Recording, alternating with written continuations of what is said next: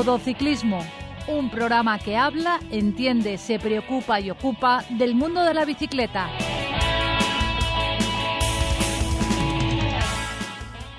Muy buenas tardes. Esto es Todo Ciclismo, un programa que habla, entiende, se preocupa y ocupa del mundo de la bicicleta. Todo Ciclismo.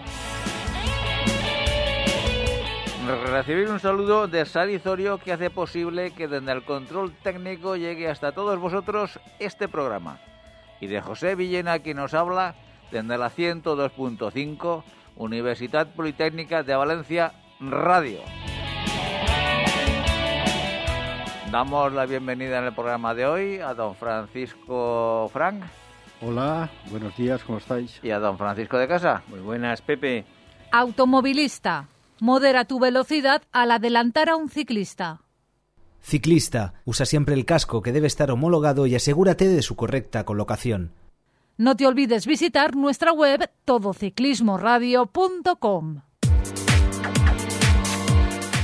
Comenzamos con las noticias que nos ha dejado el mundo de la bicicleta en nuestra comunidad valenciana, de la mano de nuestro colaborador Jaime Pérez. Carlos Martín del equipo IG Solar Puertas Castalla se ha impuesto en Chaló en la tercera etapa de la Volta a la Marina, después de 66 kilómetros y los altos de la Llosa de Camacho y el de Bernia por el camino. Su tiempo ha sido de 1 hora 39 minutos y 17 segundos. Han entrado junto a él Pedro José López del Your Bike, Eduardo Yasser y Frederic Ibas del Vito. Caden Luke Hopkins, un corredor ciclista del Bermuda del equipo ESAX, se ha impuesto en Castalla en la 25 Memorial José Vidal García, que se ha disputado sobre un recorrido de 72 kilómetros. Le han acompañado en el podium Ángel Lloret del Suministros Dama y Antonio Domene del equipo IGES Solar Puertas Castalla. Y en la BTT de Teresa Ecofrente se impuso Miguel Faust del equipo T3 SCC. A 12 minutos Tony Martínez del equipo Bikes Sport Chiva. Y tercero el independiente Ricard Borreda. La primera fémina fue Luz Cabanes del equipo Triculpelat. Automovilista. El claxon está bien si se usa como aviso, pero nunca para molestar.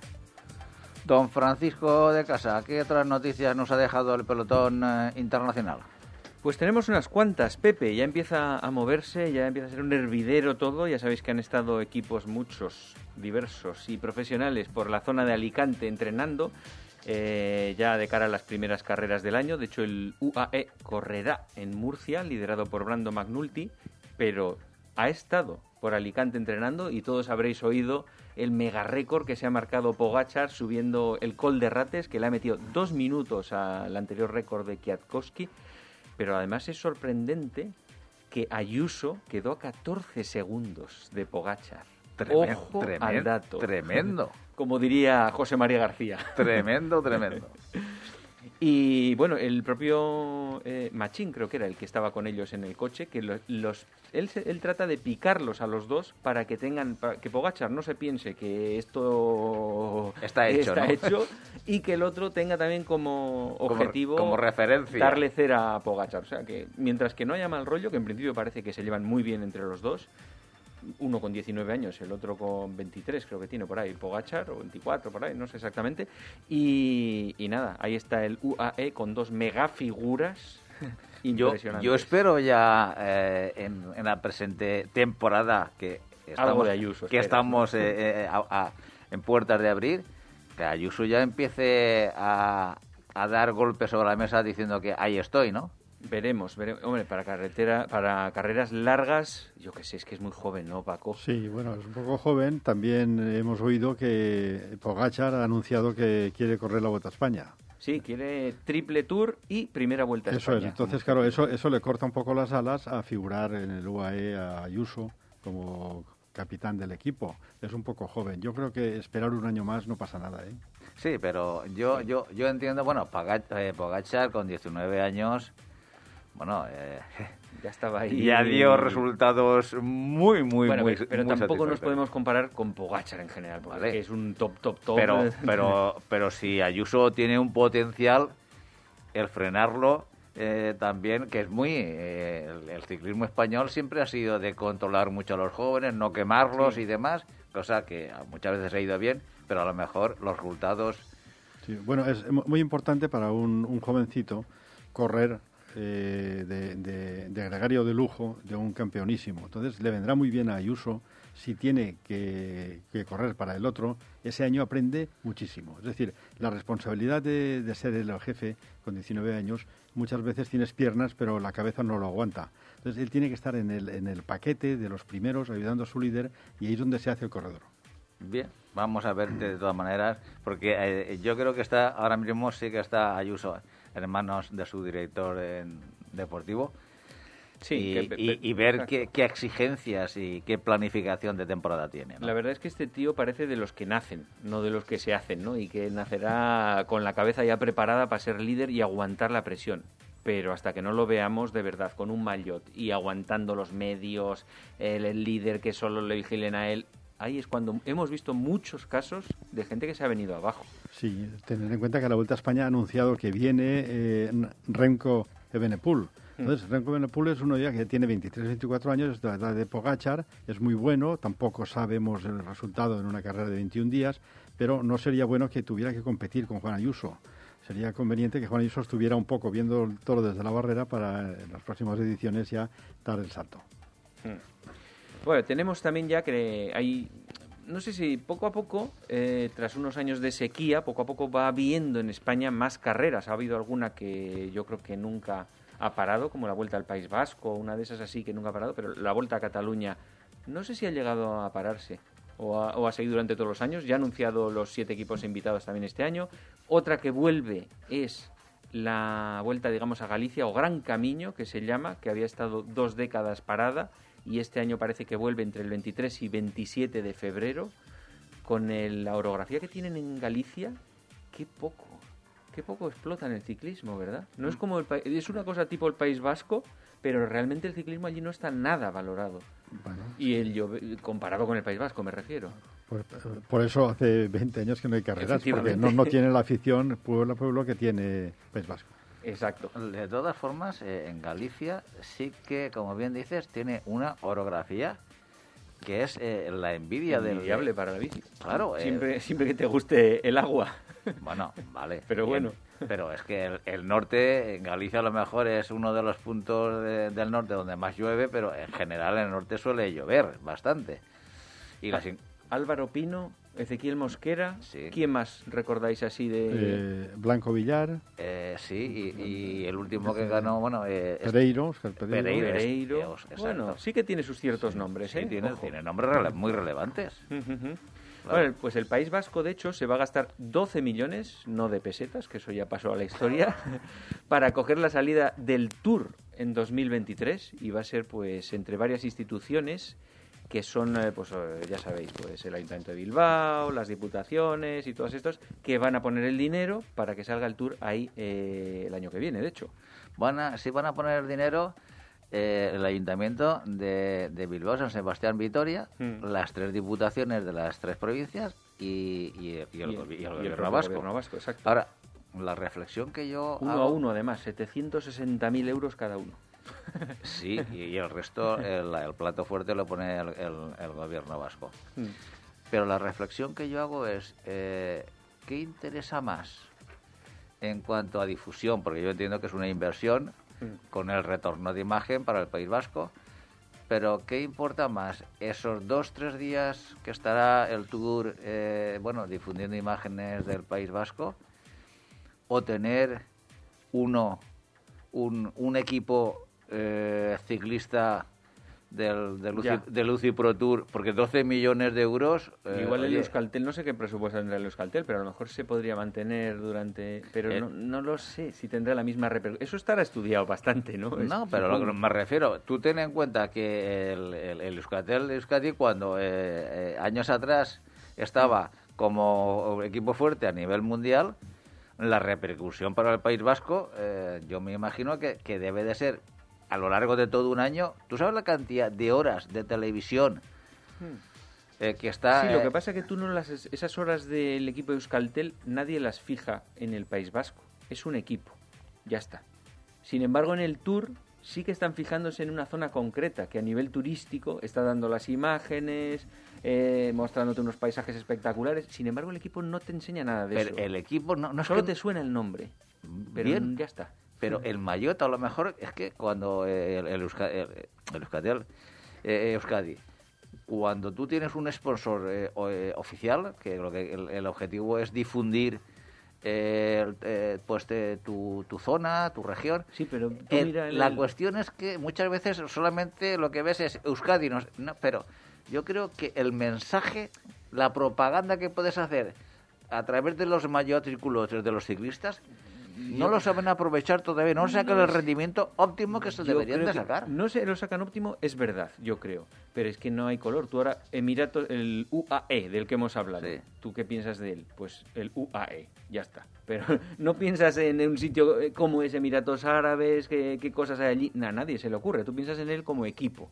Ya está. Y ahí se te corta el se. Pero porque no lo transmite bien. Es lo que tú dices, deberían hacer más campañas, so- redes sociales para vender lo que quieran vender. Claro. Porque eso es una Bueno, cosa así. el, que, el que ha hecho la evaluación de coste-beneficio de invertir esa cantidad en el ciclismo sabe lo que hace. Entonces, claro, han invertido en el Tour porque el Tour es lo más de lo más y se ve en todo el mundo. Entonces, ellos calculan el número de visitantes, por ejemplo, que a raíz de eso pueden conocer Bilbao y venir a Guggenheim. Entonces, con que vengan 3 millones de personas más a Guggenheim, a 25 o 30 euros por entrada, prácticamente han recuperado la inversión. Es decir, que están pensando en esos términos. El, el equipo del de Euskaltel existe. No, Sí, tiene, sí. no tiene todavía los fichajes que tenía antes, pero de parte de la base. Pero no es UCI, no es categoría UCI Pro Tour. No, pero bueno, se puede convertir poco a poco porque Sí, ellos lo están esperando con- con tener inversión, con, con inversión, inversión. y con y con que los jóvenes que están en, en- en la cantera pues peguen el salto para arriba y no se vayan a otros equipos, porque donde más hay de España es ahí, en el Mm. País Vasco. Totalmente, sí. Bueno, continuamos. Eh, Van der Poel, que ya sabéis, eh, ha, tenido un pequeño parón forzoso y está aprovechando para... a- tenía una lesión de de- en la espalda que le permitía que no, andaba bien. Y aparte de eso, ya que aprovecha el, el parón, como decíamos, para hacerse una pequeña operación en la rodilla, que tenía unos problemillas de una, de una caída anterior. Y bueno, esperemos que este año vuelva a retornar. Bueno, no tenemos ninguna duda que va a retornar con todas las ganas que, que tiene él siempre. Luego tenemos también a otro de tus amigos, Pepe, que es que no veía el momento de decirlo. Quintana abrirá en Provenza y estará mío. en la Volta a Cataluña. Un tío que ya con 31 años, eh, no sé yo, no sé yo cuáles son sus expectativas para 2022. Bueno, pues pasar un, un año como los últimos, eh, eh, rodando en el pelotón, dejándose ver alguna vez y, y poco más, Claro, ¿no? lo- Los colombianos a partir de los 25, eh, por, por norma general, ya, ya se convierten en matusalenes. Es decir, que no es lo mismo 31 años o 32 para un europeo que para un colombiano. El colombiano está desde los 20 a los 24 a un nivel altísimo y luego decae muchísimo. Alan Philippe también debutará en el Tour de la Provenza y tiene la Lieja como gran objetivo, este máquina, que por cierto, él mismo ha dicho, eh, Alan Philippe, que ve a Pogachar como una auténtica figura en entrevistas últimamente del nivel de Dimers, que no ha visto a nadie que se le parezca. Un tío capaz de ganar una clásica, el Tour de Francia, que es una cosa para él estratosférica. Y eso lo dice Alan Philippe, ¿eh? que, no, que no es un don nadie precisamente. No, pero es que vamos, yo, yo realmente es que es que tengo es que tengo mm, totalmente estoy totalmente de acuerdo en, los comentarios de la Philippe, porque es que Pogachar es, es que es, impresionante. Tú los ves en, bueno en carreras de un día eh, subiendo eh, en cronos no, no, no le va mal. En fin, es que eh, en, en qué terreno eh, no se defiende bien. Bueno, Paco lo vio en Bernia, la etapa aquella que subió Bueno. los 4 kilómetros al 12%, y yo creo que no habrás visto en tu vida subir de esa manera a nadie. Sí. Ahora, subía el tío respirando como un auténtico elefante, ¿eh? claro, pero, pero es normal, es que le metió, no sé, dos minutos a Valverde, yo qué sé, metió unas minutadas allí exageradas.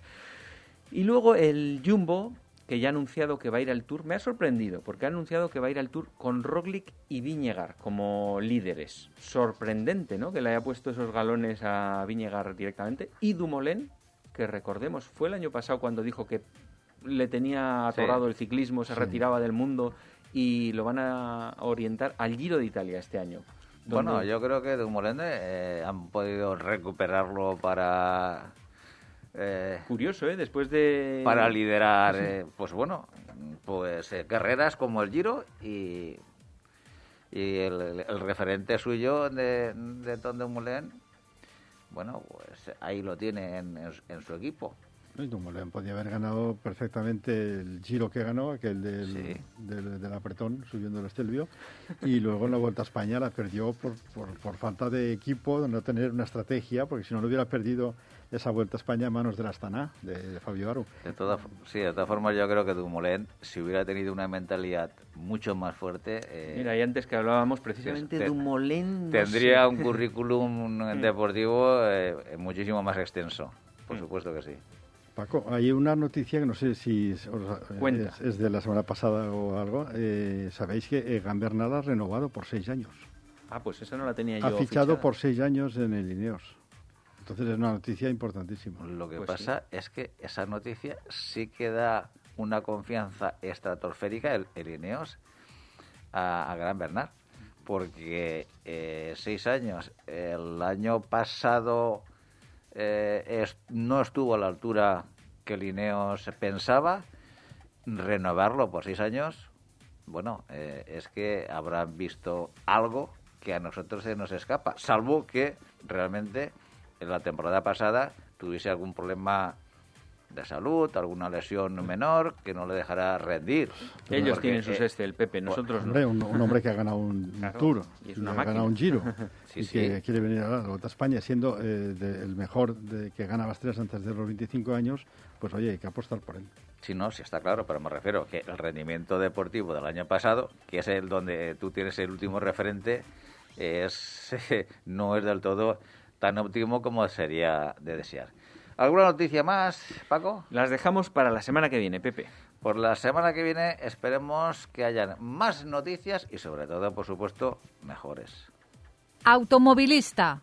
La distancia mínima para adelantar a un ciclista es de metro y medio y hay que invadir total o parcialmente el carril contiguo.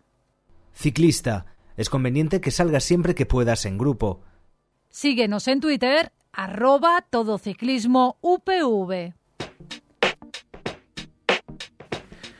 Hoy nuestro invitado es Fran Vacas, que algún oyente ya se acordará, hemos hablado con él de muchas cosas, de récords de distancia, de, posición en la bici, pero hoy viene a hablarnos de otra cosa. Lo primero es saludarle. Muy buenas, Fran. Muy buenas tardes. ¿Qué tal? ¿Cómo andamos? Muy bien, como siempre, aquí con ganas de saber y que nos enseñes cosas de la bici. En este caso, nos vienes a hablar de sillines y yo la primera cosa que pregunto es ¿Prostático o no prostático? ¿Y cuánto prostático? Ah, ahí, ahí está la cuestión. Bueno, pues eh, los, eh, no hay ningún estudio realmente que avale que un sillín antiprostático va, va a decir, eh, nos va a mitigar dolores, molestias y nos va a quitar todo lo que en teoría es lo que nos está vendiendo el mercado, ¿no? Los sillines prostáticos, bueno, pues en realidad el objetivo de un sillín antiprostático, por decirlo así, que son los que llevan el agujero en la mitad del sillín, es dejar un espacio para que los testículos eh, no queden totalmente aplastados y en el caso de las mujeres evitar que presión sobre la vulva, ¿no? Eso es lo que realmente nos ha podido demostrar un poco científicamente, ¿no? Porque si bien algo hará, algo quitará de presión, porque básicamente para que nos hagamos una idea sobre el sillín, apoyamos, digamos, que en un trípode de sustentación. Son los dos isquiones, los dos huesos isquiáticos que tenemos y la zona del perineo, una zona del perineo genital que tenemos ahí. Entonces, en las mujeres realmente eh, esa abertura lo que provoca es una mayor presión eh, en los bordes de los labios mayores y contribuye a irritaciones en esas áreas genitales. Y en los hombres, si bien, pues, pues claro que permite y están eh, una parte al aire, digamos, que no presiona eh, esa presión sobre los testículos. En las zonas colindantes, eh, pues sí que reducen un poquito el flujo sanguíneo de la parte que llega al pene y aplasta también el nervio púbico, ¿no? el, pudendo. porque esos labios, eso, ese agujero, esos filos, realmente hacen que se reparta un poquillo peor el peso. Para que más o menos nos entendamos, por radio a veces cuesta estas cosas, Si estamos sentados todos ahora mismo en una silla, si a la silla le hacemos un agujero, notaremos el filo de ese agujero eh, con, con el tiempo. Entonces, claro que sí, que reducen un poquito la presión eh, para lo que están pensados en la zona genital, pero distribuyen esa presión hacia otros sitios. Entonces, ni son malos malos, claro que no, ni son tampoco la panacea. De hecho, mucha gente que los haya cambiado pensando en que le iban a solucionar algo, posiblemente en la mayoría de los casos verán pues que siguen más o menos igual me dejas sorprendido. Yo en su día tenía un sillín normal y parecía como que se me quedaba dormida la zona eh, al de varias horas. Luego me cambié a uno prostático y me pare... y antiprostático y pensé, va, pues esto parece que va, parece que va mejor, pero mm, ¿es un factor ¿es psicológico o porque me dejas impresionado con que no haya estudios? muchas cosas. Esto es como si alguien echa las calas para adelante y para atrás y nota que va un poquito mejor y a veces no es por la cala. lo mejor es que al echarlas para atrás, para adelante, modifica la altura del sillín en cierto momento. Entonces, claro que puede ser en muchos casos que ese, el meter un sillín antiprostático, eh, si teníamos un problema en lo que es toda la zona del perineo, efectivamente son para aliviar el perineo, pero puede ser que a larga nos transmita otros problemas que antes no teníamos, eh, nos esté aplastando en otras zonas, ¿no? Por supuesto, es lo que digo, la, conclusión ante tantos estudios de prostáticos sí, prostáticos no, pues en la mayoría de los estudios no existe diferencia ni significativas entre sillines con o sin agujero.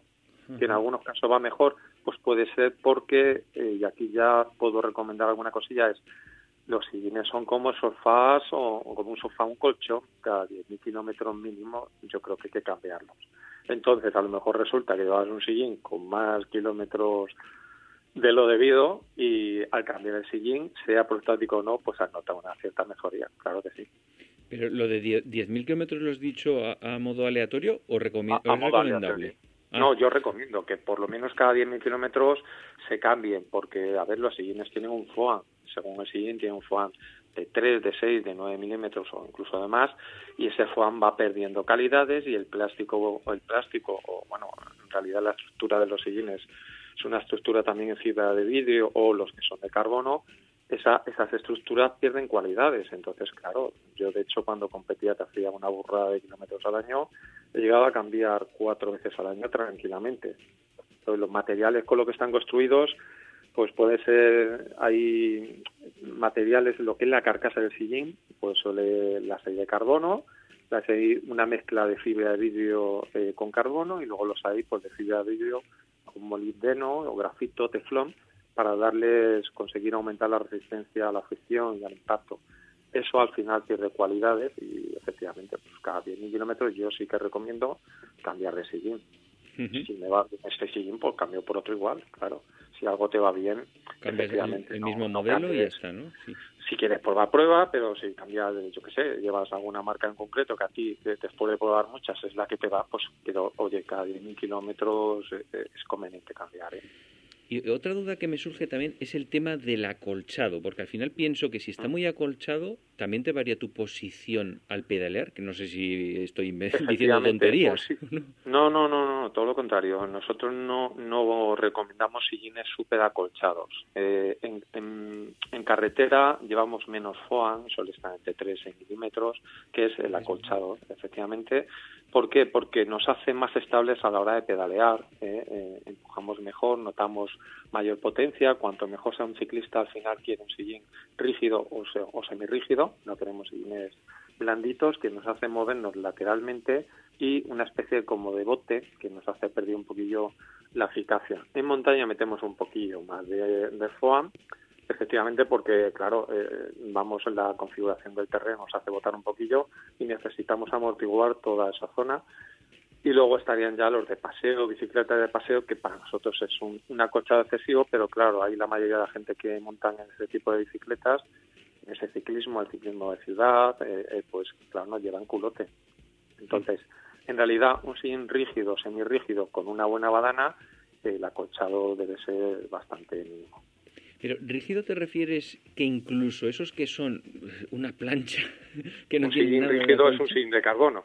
Poco, a veces flesan un poquito, pero un sillín de carbono es un sillín rígido. ¿Y eso es recomendable? Yo pensaba, esto será un horror. Me, me da miedo solo de verlos. Yo he hecho los récords de mil kilómetros con sillines de carbono rígidos, rígidos, sin foam. Entonces, sí es recomendable. O sea, llevando una buena badana, de hecho, muchos triatletas llevan sin rígidos o semi-rígidos para hacer un Ironman, 180 kilómetros, y no llevan badana. Llevas un titraje que es una gamuza lo que lleva eso. Llevan, no llevas badana. Cuando en realidad ahí habría que combinar más cosas, ¿no?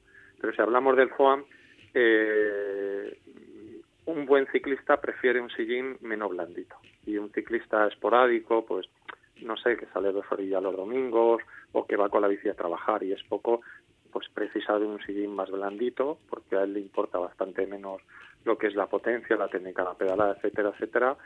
Y quiero un sillín más blandito, pero un sillín más rígido para alguien que le zumbe bastante bien a la bicicleta, por entendernos, eh, le da mejores resultados. Y bueno, es como todo. Si a la hora de pedalear lo que hacemos es arrastrar hacia arriba, nos clavamos contra el sillín, nos va a doler todo bastante más que si lo que hacemos es simplemente empujar hacia abajo y cada vez que empujamos, como que liberamos presión del sillín. Entonces tú eh, eh, dices que es mucho mejor invertir en badana y tener un sillín rígido que la badana sea más normal y el sillín con los 3 milímetros esos, por ejemplo. Bueno, más o menos. Yo creo que hay que invertir en un buen sillín y en una badana, en una buena badana. pero la buena, la buena badana, desde luego. Y el problema de las badanas, hoy por hoy las marcas punteras, por decirlo así, tienen buenas badanas, eh, tipo gel, ¿no? Que es, pues, le puso un poquito de moda la marca Asos, eh, ese tipo de badanas que son bastante buenas, que además llevan, si todo el mundo que las habrá visto, llevan como una especie de panal, eh, como las pelotas de golf, que al pedalar lo que hace es que presionan en un sitio distinto, un micro micro mm, agujerillos que presionan en un sitio distinto y en cierto modo, en cierto modo nos van medio masajeando. Entonces, una buena badana es esencial, pero que sea de nuestra talla también, porque claro, nos podemos comprar un culote de estos que vale 20 euros en cualquier sitio, por no decir tiendas ni cosas de esas, ni muchísimo menos. Eh, lo lavamos dos veces, se va la licra, eso nos queda grande y lo que produce son deslizamientos el culote tiene que quedar como el pantalón de un torero, tiene que quedar bien ajustado.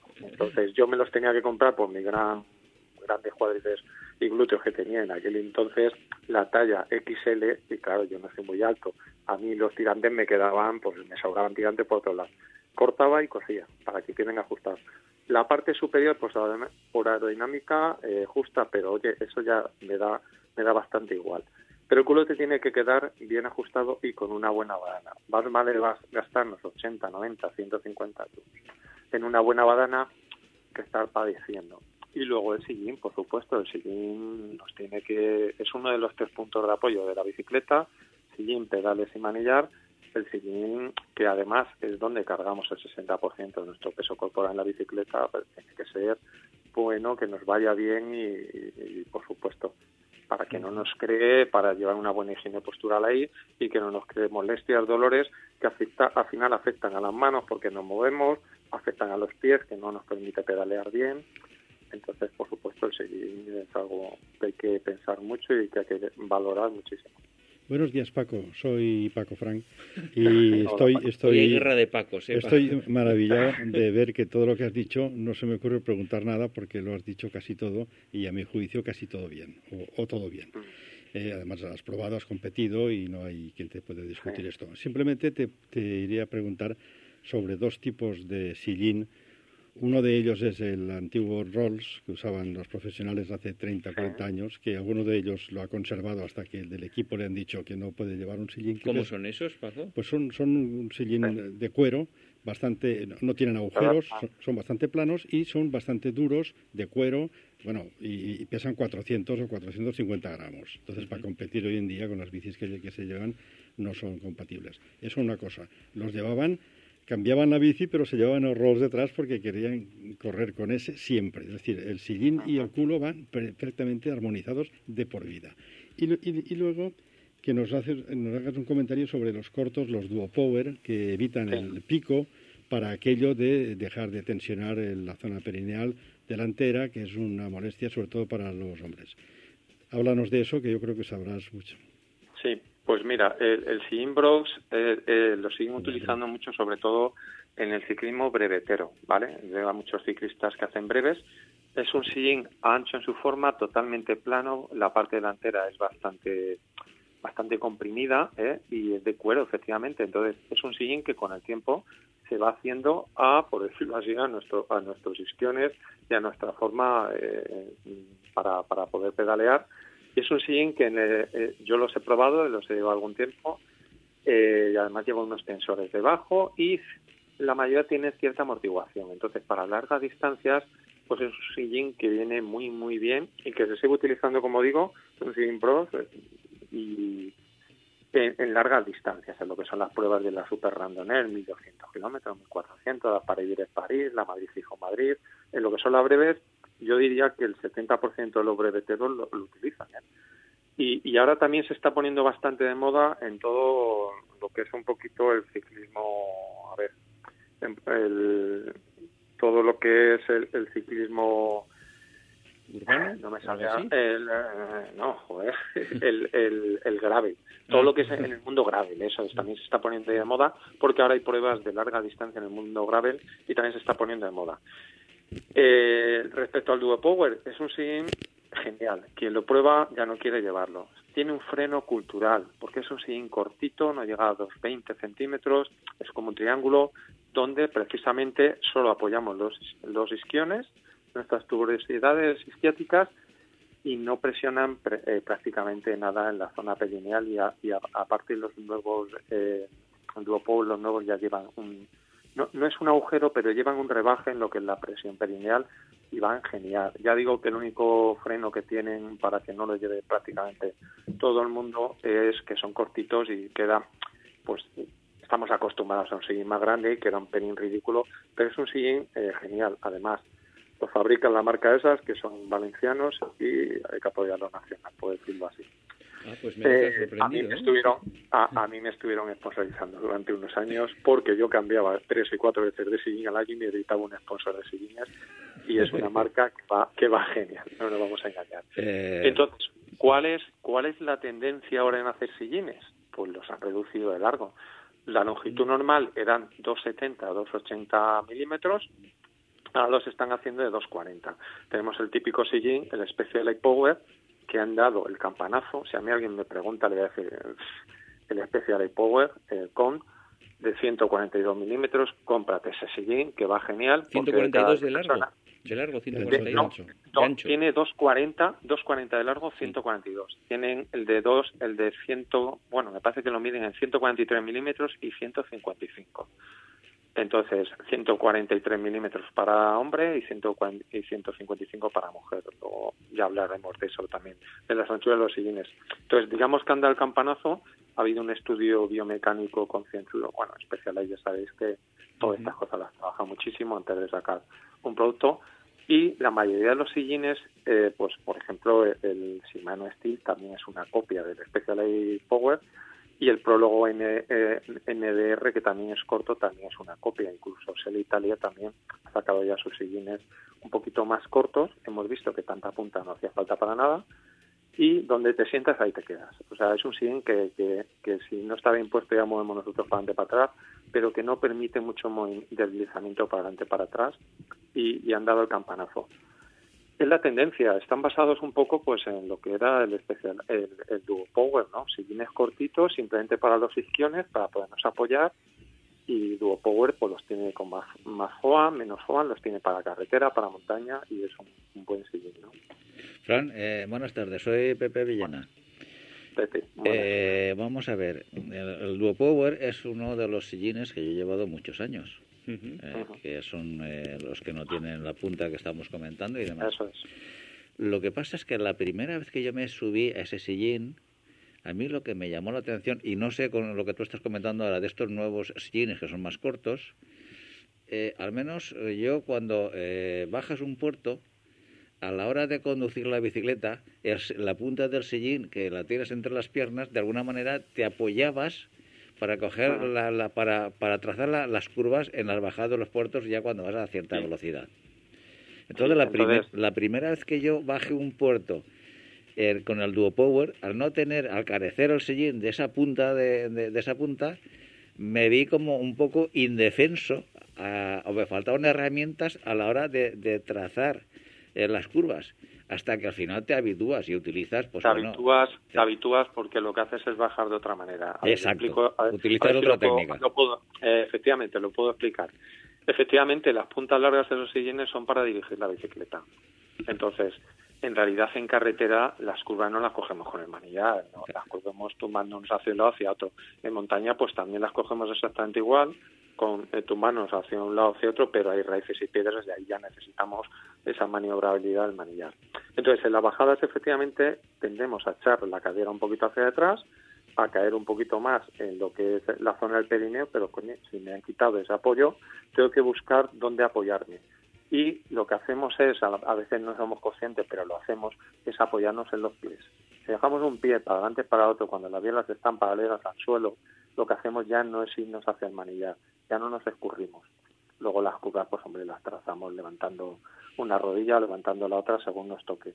Pero cuando es una recta inclinada, lo que hacemos es eso, bambolear la pelis un poquito hacia atrás, apoyamos un poquito más en el manillar para evitarnos irnos. Si nos quitan la punta, que es donde nos apoyábamos, nos tenemos que apoyar en los pies, dejando las bielas un poquito paralelas y ahí es donde cargamos.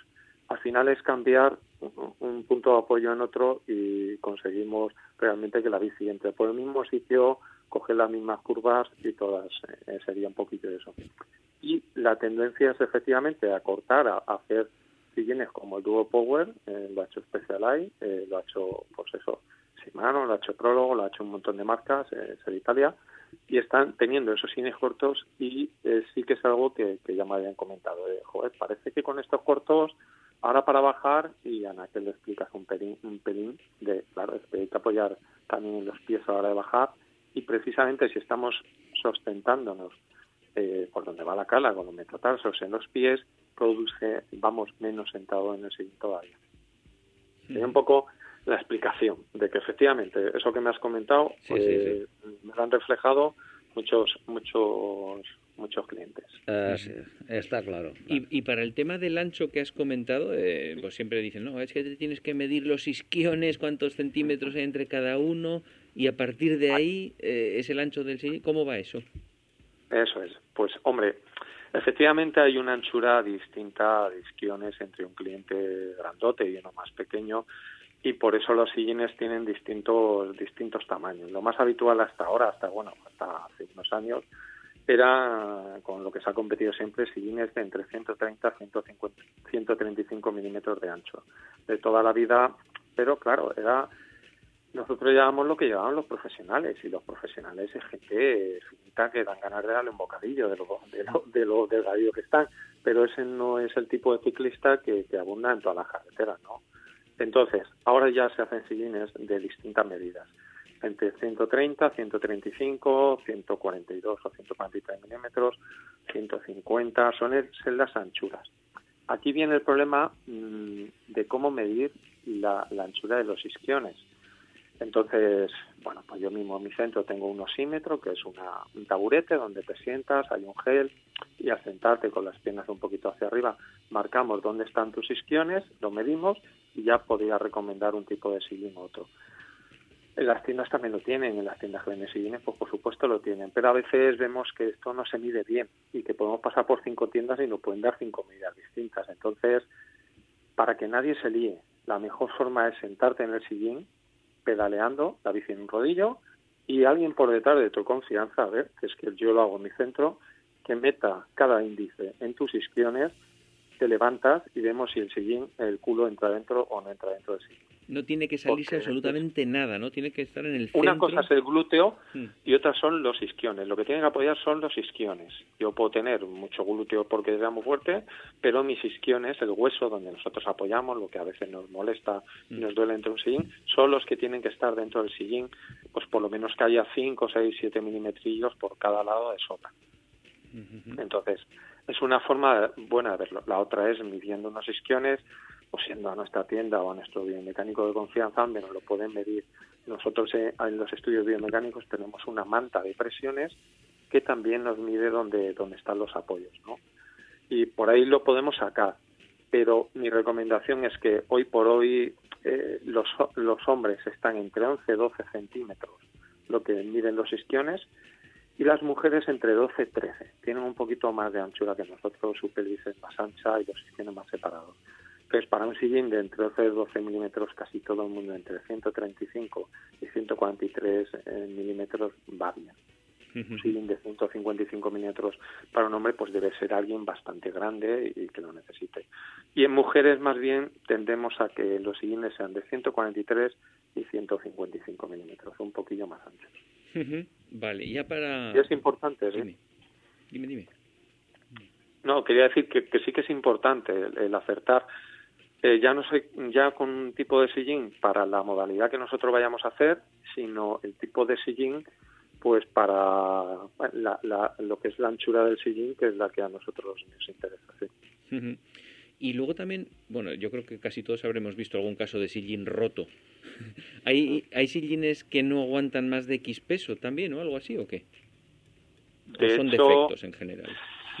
Pueden ser defectos. Yo creo que casi todas las marcas al final intenta hoy por hoy se hacen buenos sillines pero sí sí que algún sillín puede haber roto pues si flesa demasiado al final en montaña puede que se den más más más todo esto no entonces sí pero si nos incluso estamos viendo sillines súper reforzados en las e-bike el, el, ciclista es el mismo, pero claro, la bici pesa bastante más ante cualquier bache, el impacto puede ser mayor y los están reforzando estructuras más fuertes, ¿no? Entonces, bueno, pues los sillines pueden romper pues desde lo que es la estructura, ¿eh? esa que hemos hablado antes del plástico, hasta las varillas o incluso pues la microfibra o, los polipiel que llevan, ¿no? Hay varillas de, pues, de carbono, de titanio, los tubos a veces también las hay de, de tubo hueco y las hay luego pues de carbono mezcladas con,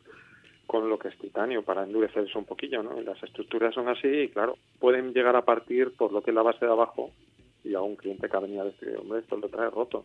Y además sin darse ni cuenta. Y ya notaba yo que flexionaba un poco, o incluso en donde enganchan en la parte delantera trasera que pillen algo de holgura y el siguiente veamos que cede un poquito. Por eso, insisto, yo creo que de media cada 10.000 kilómetros, que es para un ciclista que anda y que entrene pues, una vez al año por lo menos, y para uno que no, cada dos años, eh, pues conviene cambiar el sillín.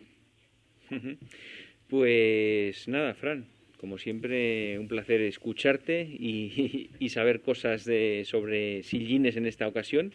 Y en el futuro, pues ya sabes, a ver si nos vas eh, ilustrando con nuevos conocimientos sobre la bicicleta. ¿Te parece? Sin problema, cuando queráis. Venga, gracias por todo hasta ahora. Un abrazo. Un abrazo, hasta luego. Automovilista. El claxon está bien si se usa como aviso, pero nunca para molestar. Ciclista. No sueltes nunca las manos del manillar. Búscanos en Facebook. Todo Ciclismo UPV Radio.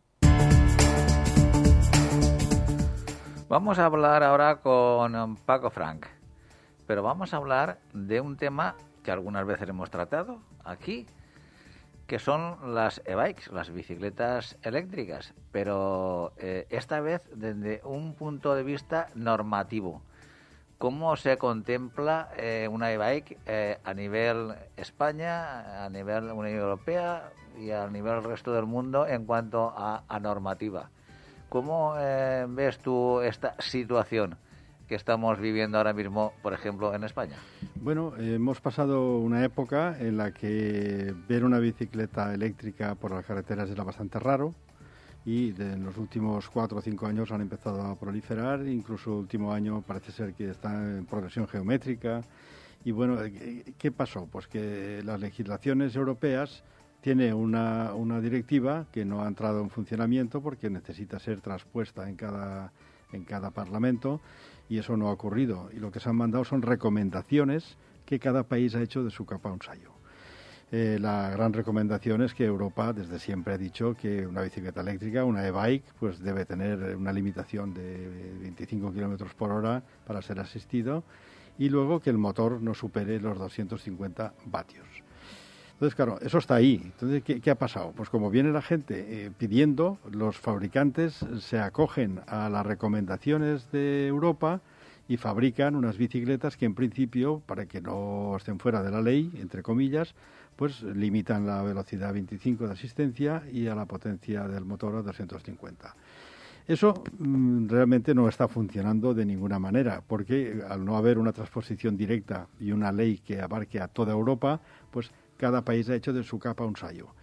Europa eh, está más interesada en este momento en el, en el cómo y el dónde que en el qué. Es decir, porque el qué se sabe que hay Europa ha dicho también unas recomendaciones sobre tres o cuatro tipos de bicis. Unas de ellas son las bicis eh, que eh, deben ser usadas siempre pedaleando, lo que se llaman pedelec. Y hay otras que están concebidas para que el, ciclista no pedalee, que le dé ahí al manubrio o al gatillo. ¿Existe eso, bicicletas por, por supuesto. Yo pensaba que siempre eran asistidas no, por no, normativa. No, no, tú piensas en una gente mayor que no quiere pedalear porque se cansa, pero que quiere ir en una bicicleta, que sustituye a un ciclomotor. El ciclomotor, las Vespinos y todas estas marcas hacían lo mismo, le dabas y iban sin pedalear. Entonces, claro, hay una confusión en el mundo de la bicicleta que hace que los fabricantes anden un poco perdidos y no saben qué hacer. Desde luego, la gente lo que hace es, pues oye, ya que la legislación europea y española no me da satisfacción, yo me busco la vida. Y entonces proliferan cada vez más aquellas bicicletas susceptibles de modificar de modificar la asistencia mediante un chip que se instala dentro y tú puedes correr un poco más. Eh, yo, vamos a ver, creo que hay una confusión. Eh, los europeos están 40 años ya dándole vueltas al asunto y cada vez está más complicado, porque no hace falta eh, decir que últimamente el, hecho se ha complicado de forma enorme con la, la aparición en el mercado de los patinetes. Entonces, claro, están discutiendo el, fuero en vez del huevo. Es decir, eh, un patinete es un vehículo, mm, es un vehículo eléctrico de movilidad personal, eh, se hace deporte, es un peatón que está estático que le llevan. ¿Qué diferencia hay entre eso y una bicicleta que el ciclista está pedaleando a la vez? Pues no se sabe. Entonces, no se acaba de legislar de forma acertada para resolver este tema. Pensad que en España la limitación de los 250 vatios es porque queremos, porque el reglamento español pone 500 vatios en el origen, eh, lo que está en vigor. Simplemente como Europa ha hecho 250, los fabricantes pues 250. Entonces, ¿qué, se requiere? Pues se requiere un poco de, de, que se pongan de acuerdo de una vez, que distingan lo que es una bicicleta que no, que no requiera pedalear, y eso tiene unas limitaciones, luego hablaremos de eso, las que a su vez acompañas, que son las de pedaleo asistido, y luego, en función de eso, ya limitas las potencias y los sitios por donde tienen que ir.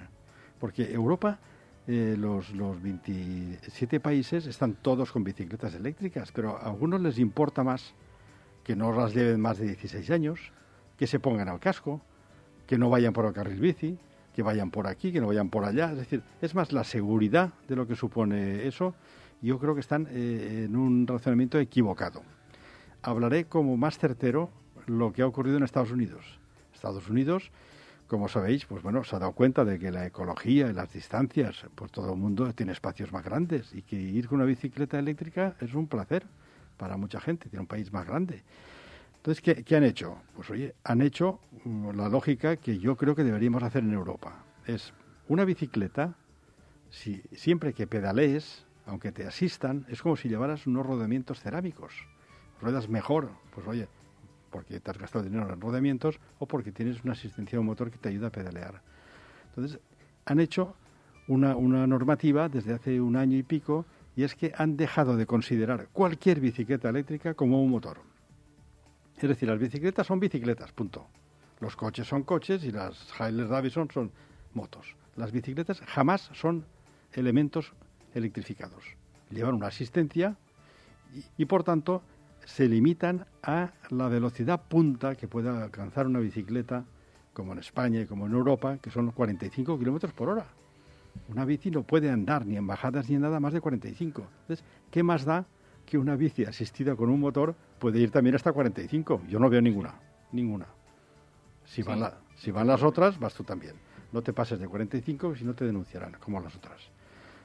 Eh, los, los americanos son más prácticos han elevado la potencia a 750 vatios. ¿Por qué?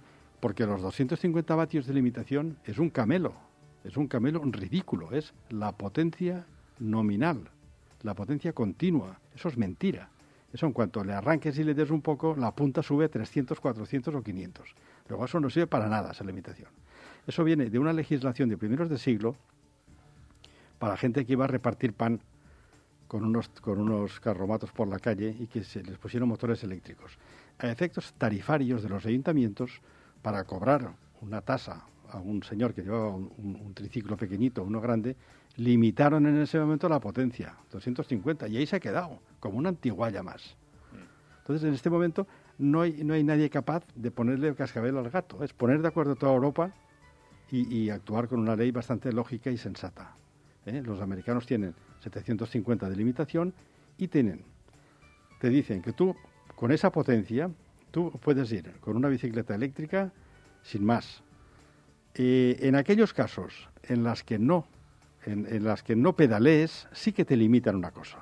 Te limitan que como tú no trabajas, que vas de gratis, como una de espino, te limitan la velocidad a 38 kilómetros por hora. Ellos lo miden en millas. Y cuando ya, cuando ya eh, vas con una, con una bicicleta y tú pedaleas, pues puedes ir hasta 45 kilómetros por hora. Eso sí, los que deciden ir hasta 45 les piden que pues, se pongan casco y que suscriban un seguro a terceros. Bueno, pero el casco es por parte de la bici, que lo tienes que llevar, ¿no? No, no, no, el casco en Europa hay países que lo necesitas llevarlo y otros que no. Otros que te exigen un seguro y otros que no. El caso más paradigmático que, y el que se llevará el gato al agua en Europa es Alemania. Alemania, las personas de 40, 50 años que no van a competir, pero que son personas que pesan 100 kilos y quieren irse 40 kilómetros a una casa de campo todos juntos, pues han inventado un tipo un tipo de bicicleta que es la que puede llegar a 45 por hora y que tiene un motor de 500 vatios. Y eso se ha legislado y, el gobierno alemán les ha dicho, de acuerdo, simplemente usted me tiene que poner hasta que venga la normativa, lleve casco y póngase luces y un seguro a terceros. Que es lo que aquí parece ser que alguna vez nos tocará hacer a los que queramos correr a más de 25. Yo te digo una cosa, Paco. Yo como usuario eh, pues diario prácticamente del, ciclismo asistido. A mí no me gusta decir de, bicicleta a motor porque es eh, no, porque bicicleta a motor para mí es aquel eh, artefacto es una moto que es una moto que, quien trabaja el motor no. Es una bicicleta asistida porque tú tienes que, que pedalear para que te pueda asistir y ayudar simplemente. Bajo ese prisma que mm, pues el 99% de las bicicletas eh, electrificadas en, España eh, son así, eh, es con la asistencia al pedaleo, como digo. Yo mm, lo vería mm, desde el siguiente punto de vista. Para mí, la limitación de velocidad es fundamental, mucho más que la potencia, mucho más que otra, que otra cosa.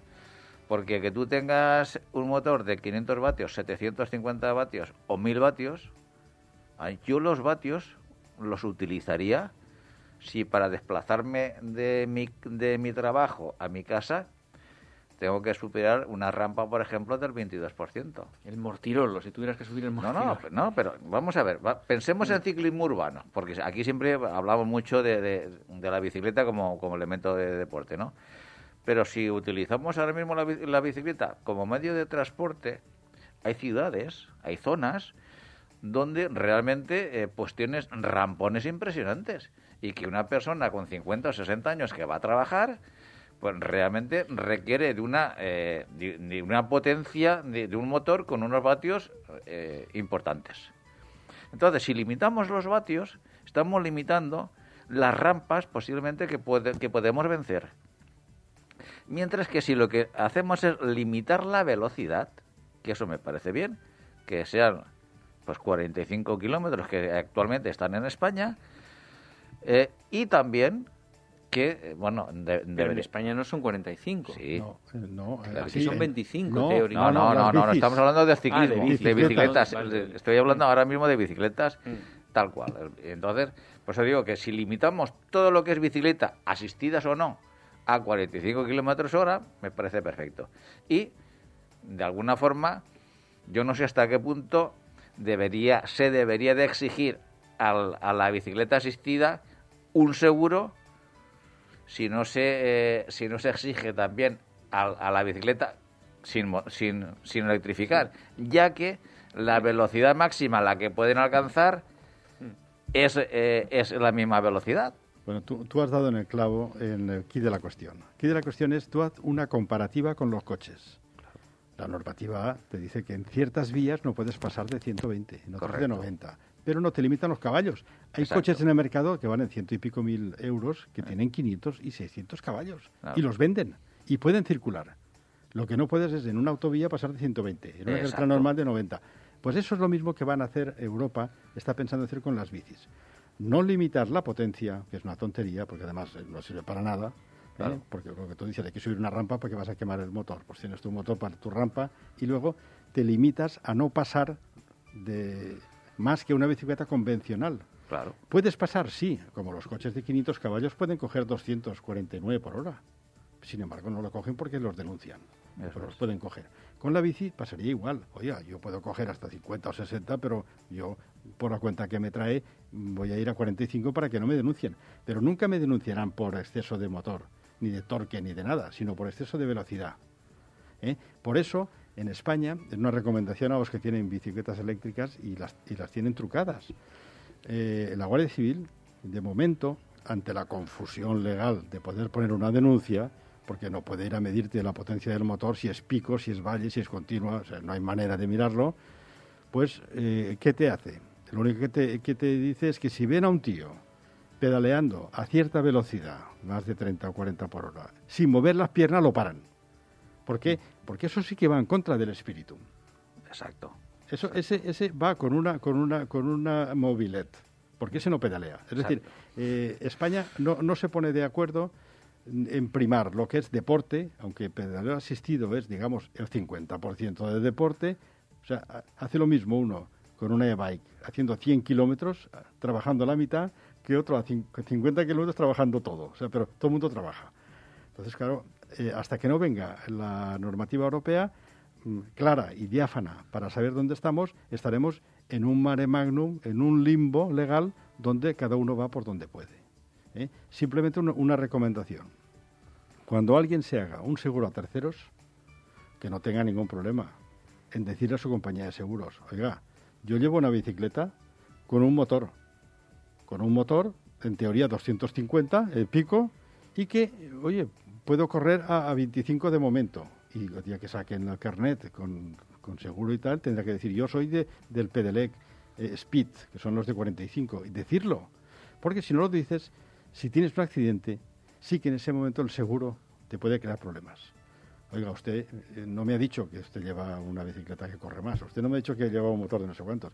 Hay que decirlo. ¿Por qué? Para no tener ningún problema con el seguro en caso de, Sí, pero por, eso digo yo, pero es que lo que no, no termino yo de ver claro es que eh, si a una bicicleta convencional, sin motor, para entendernos, eh, no se le exige seguro, ¿por qué una bicicleta con motor, si no excede, si no puede exceder la velocidad máxima, que no la debe de exceder, obviamente, al igual que la bicicleta sin motor, pues se le, se le va a exigir seguro a una bicicleta con pedaleo asistido.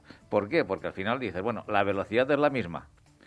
Y, lo único que a lo mejor tiene un poco más de, de masa, es decir, el peso de la bicicleta, llevar motor y batería pesa un poco más, pero es que al final la masa de todo es la suma del peso de la bicicleta con motor o sin motor, más el ciclista. para, un ciclista gordo, que pesa 120 kilos, es un peligro, es un elefante. Entonces, a, mí que alguien me diga el por qué una bicicleta con, con pedaleo asistido debería de llevar seguro ante una bicicleta sin mm, clásica, convencional, y, no debe de llevar seguro. Que me, que me expliquen el por qué esa, eh, mm, esa, esa, diferencia. Yo, yo tengo un punto de vista que creo por dónde van los tiros. En las comisiones de expertos, que son las que tienen que asesorar para hacer una propuesta a Europa por una normativa de, de transposición de la, de, la directiva, pues bueno, en España todavía está la idea de que esto de la bici eléctrica es un grupo de chalaos que se la ponen para ganar a los demás no se dan cuenta que eh, en Europa hay otro concepto y es que mucha gente mayor utiliza bicicleta eléctrica y no va con peñas a hacer carreras ni nada. Van a transportarse por ahí. Entonces, están limitando a que nadie vaya más que los tradicionales. Y eso es un error, porque al final habrá en España veintitantos millones de bicicletas eléctricas de gente que sale solamente por la ciudad, un paseo los domingos y tal. Eh, mira, eh, hay una observación que me gustaría hacer y es la siguiente. Hace años, te estoy hablando hace 5, 6, 7 años atrás, como yo el tema de las bicicletas eléctricas pues siempre la estaba observando, me fijé en, en pueblos muy turísticos, Javea, Denia, toda la costa eh, levantina, donde pues eh, normalmente pues habitan muchísimos extranjeros todo el año. Y hace 5, 6, 7 años, el 99% de la gente que llevaba bicicleta eléctrica en estas zonas eran todos extranjeros todos extranjeros. Los españolitos veías ahí arrastrando las bicicletas como burros. Y, cuando subían un, repecho, el, españolito de 50, 60, 70 años, dando pedales y, vamos, y, dando bandazos de, una parte a otra. Es que no tiene sentido. Y el europeo cogía su bicicleta eléctrica, asistida por pum, y iba como un señor. Sí, que además allí no es llano precisamente. claro. Y entonces lo que estamos intentando es normalizar una realidad. Bueno, pero, pero, es que es el concepto. En Europa ya han aprendido mucho tiempo antes que nosotros de que eso es una actividad, una actividad sana, el pedaleo asistido. Y aquí todavía pensamos que es un deporte que tenemos que ir a altura a competir. Y no es el caso. Es una actividad sana. Yo eh, espero y deseo que nuestros políticos estén a la altura de los ciudadanos por, por una vez en la vida no sé si es mucho pedir, pero yo eh, creo y entiendo que el político tiene que estar siempre, debería de estar eh, superando las perspectivas del ciudadano y, y, prever todo aquello que va a venir. Pero en fin, les pilla el tren todas las veces. Y aquí, en este tema, no es que les ha pillado, los ha matado siete veces y todavía no saben ni por dónde viene el tren. En fin, eh, estamos fuera de tiempo. Este es un, un tema que da mucho de sí. Seguiremos hablando del mismo. Y hasta aquí llega el programa de hoy. Don Francisco Fran, muchas gracias por tu participación un día más. Muy bien, a vosotros. Don Francisco de Casa, nos vemos, nos escuchamos el próximo lunes. Hasta la semana que viene, Pepe. Y a todos vosotros os esperamos el próximo lunes a partir de las seis y media de la tarde y los jueves a partir de las doce del mediodía. Seré felices.